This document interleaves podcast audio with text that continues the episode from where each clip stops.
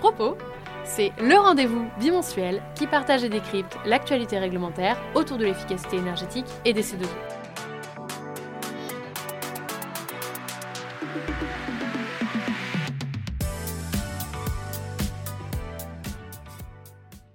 Bonjour et bienvenue dans ce premier épisode de la saison 2 de Propos. Propos se réinvente en cette rentrée 2023 pour devenir un rendez-vous bimensuel. Un vendredi sur deux, nous vous proposons un résumé de l'actualité du secteur de l'efficacité énergétique qui impacte les industriels, les entreprises et les acteurs publics. L'objectif, c'est de vous permettre de suivre l'actualité autrement avec un format vivant et condensé.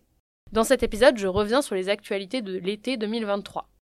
Au sommaire, des informations sur l'Union européenne, un focus C2E autour de la rénovation globale, actualité phare de cet été, à destination des bailleurs sociaux et autres acteurs du logement, et une partie sur les autres actualités réglementaires et institutionnelles, notamment pour les acteurs industriels, du transport et de l'agriculture.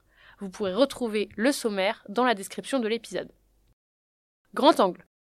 La première actualité, c'est la directive efficacité énergétique.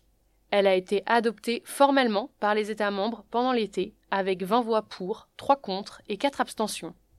L'objectif de réduction de la consommation finale d'énergie de l'Union européenne a été rehaussé et est désormais de 11,7% d'ici 2030. La directive renforce aussi l'ambition en matière de nouvelles économies d'énergie finale à réaliser par les États membres en fixant un pourcentage cible de croissance. Ce pourcentage est de 1,3% en 2024-2025, 1,5% en 2026-2027, 1,9% en 2028-2030. La directive devrait être publiée au journal officiel au cours de la deuxième quinzaine de septembre. Nous vous tiendrons informés dans un prochain épisode de propos. Plusieurs autres travaux ont été menés côté Union européenne avec des réunions techniques, notamment autour d'un projet de règlement sur les gaz fluorés qui pourrait impacter l'installation de certaines pompes à chaleur, et autour de l'ETS, le système de quotas d'échange d'émissions. À noter sur les quotas carbone une décision de l'Union européenne parue le 31 juillet qui indique que près d'1,4 milliard de quotas carbone seront distribués en 2024 à travers l'Union européenne à la fois pour les usines les plus polluantes et pour le transport maritime. Les quotas liés à l'ETS bis pour la route et le bâtiment feront l'objet d'une future décision et cette ETS n'entrera en vigueur qu'en 2027. Enfin, les évolutions autour de la rénovation globale au sein du dispositif des C2E, sur lequel nous allons faire un focus. Un arrêté a été publié le 1er juillet 2023 et impacte deux fiches sur la rénovation globale, la barre TH 145 et la barre TH 164. Ce texte a été adopté suite à la multiplication de fraudes sur ces opérations C2E, notamment sur les rénovations globales de maisons individuelles.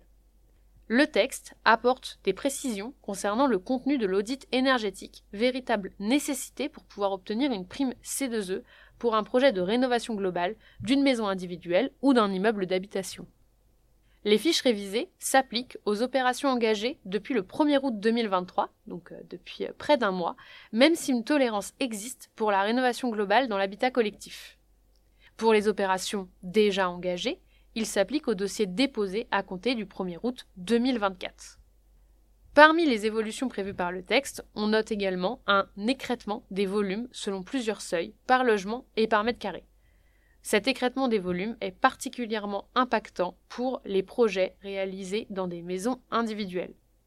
Des éléments de précision ont été discutés pendant l'été, notamment avec les acteurs du dispositif des certificats d'économie d'énergie, et devraient prochainement être publiés dans la foire aux questions du ministère, disponible sur leur site internet. En lien avec la performance des logements, il faut noter la publication d'un décret qui vient préciser les niveaux de performance minimaux et les critères relatifs aux contraintes architecturales ou patrimoniales qui font obstacle à l'atteinte de ce critère ou de ces niveaux dans la définition d'un logement décent. Concrètement, ce texte vient confirmer le calendrier progressif d'interdiction de location de passoires thermiques. Le texte prévoit ainsi qu'en France métropolitaine, le niveau de performance minimale correspond à compter du 1er janvier 2025 à la classe F, à compter du 1er janvier 2028 à la classe E et à compter du 1er janvier 2034 à la classe D.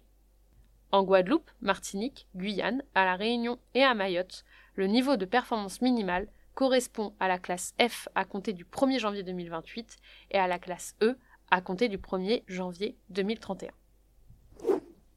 Parmi les autres actualités réglementaires ou institutionnelles de cet été, il faut noter 1. Le lancement d'une consultation sur la décarbonation des bâtiments résidentiels et tertiaires et notamment des systèmes de chauffage. Le raccordement au réseau de chaleur reste l'une des solutions les plus mises en avant lorsque cela est possible. Si vous voulez en savoir plus sur cette solution, nous avons un podcast sur Préparons demain qui s'intéresse à ce sujet. L'actualité numéro 2, c'est pour les industriels le lancement d'un nouvel appel à projet pour les grandes installations solaires thermiques financées par le Fonds Chaleur. L'ADEME a aussi profité de l'été pour présenter le nouvel appel à projet Décarb 1 Plus, lancé fin juin pour accompagner les entreprises industrielles à lancer des projets majeurs de décarbonation de leurs usines. On parle vraiment de projets majeurs à plusieurs millions d'euros. Côté industrie, il faut également noter l'ouverture d'une consultation sur le prix de l'électricité. L'État consulte les entreprises industrielles pour évaluer leurs besoins en termes de prix sur leur approvisionnement en électricité à horizon 2035. Les entreprises électro-intensives sont invitées à envoyer leurs contributions jusqu'au 29 septembre 2023. Pour les entreprises électro-intensives qui nous écoutent, il vous reste donc à peu près un mois pour vous positionner. Quatrième évolution, l'aide tremplin de l'ADEME, qui avait été mise en place il y a quelques mois, s'ouvre aux serres maraîchères et sera désormais cumulable avec certaines opérations standardisées C2E, notamment des opérations qui vont s'ouvrir aux serres maraîchères après la publication du 54e arrêté. On reviendra en détail sur ce sujet dès qu'il sera publié, j'espère dans le prochain épisode de propos. Sur le transport, il faut noter que le règlement Fuel EU maritime, qui s'inscrit dans le paquet Fit for 55, a été adopté. Le principal objectif de cette réglementation est d'accroître la demande et l'utilisation cohérente de carburants renouvelables et bas carbone, afin de réduire les émissions de gaz à effet de serre du secteur maritime. Parmi les dispositions de ce règlement, des mesures visent à faire en sorte que l'intensité des émissions de gaz à effet de serre des carburants utilisés par le secteur du transport maritime diminue progressivement au fil du temps, passant de 2% en 2025 à 80% d'ici 2050. C'est donc progressif mais intense. Il pose aussi une obligation pour les navires à passagers et les porte-conteneurs d'utiliser l'alimentation électrique à quai pour tous les besoins en électricité lorsqu'ils sont amarrés à quai dans les principaux ports de l'Union européenne à partir de 2030. Là-dessus, une information intéressante, il y a désormais une fiche d'opération standardisée pour accompagner l'installation de branchements électriques de navires à quai. Enfin, une actualité pas vraiment liée à l'efficacité énergétique mais liée aux économies d'eau. Il y a eu plusieurs informations sur l'eau cet été, notamment un arrêté pour les sites ICPE, donc pour les installations classées pour la protection de l'environnement, qui est paru mi-juillet et qui vient fixer des prescriptions générales applicables au prélèvement et à la consommation d'eau ainsi qu'aux émissions de toute nature de l'ensemble des ICPE soumises à autorisation. Les ICPE peuvent être soumises à quatre dispositions en période de sécheresse vigilance, alerte, alerte renforcée, crise. Le volume de référence pour la réduction et le prélèvement moyen journalier. Les ICPE concernées sont celles dont le prélèvement d'eau total annuel est supérieur à 10 000 m3 et qui sont soumises soit à autorisation, soit à enregistrement. Des exemptions sont prévues par le texte, notamment pour les exploitants qui ont réussi à réduire leur prélèvement d'eau d'au moins 20% depuis 2018. Pour suivre toutes les actualités eau applicables à l'industrie, vous pouvez vous inscrire à notre flash info eau et recevoir l'actu en continu. Nous allons mettre le lien dans la description de cet épisode. J'espère que cet épisode vous a plu et je vous donne rendez-vous le 15 septembre, c'est-à-dire dans deux semaines, pour un nouveau décodage de l'actualité réglementaire autour de l'efficacité énergétique et des C2E. À bientôt! Pour ne manquer aucun épisode, abonnez-vous. Et pour retrouver toutes les informations en temps réel, rendez-vous sur LinkedIn ou sur notre site internet www.certinergie.com.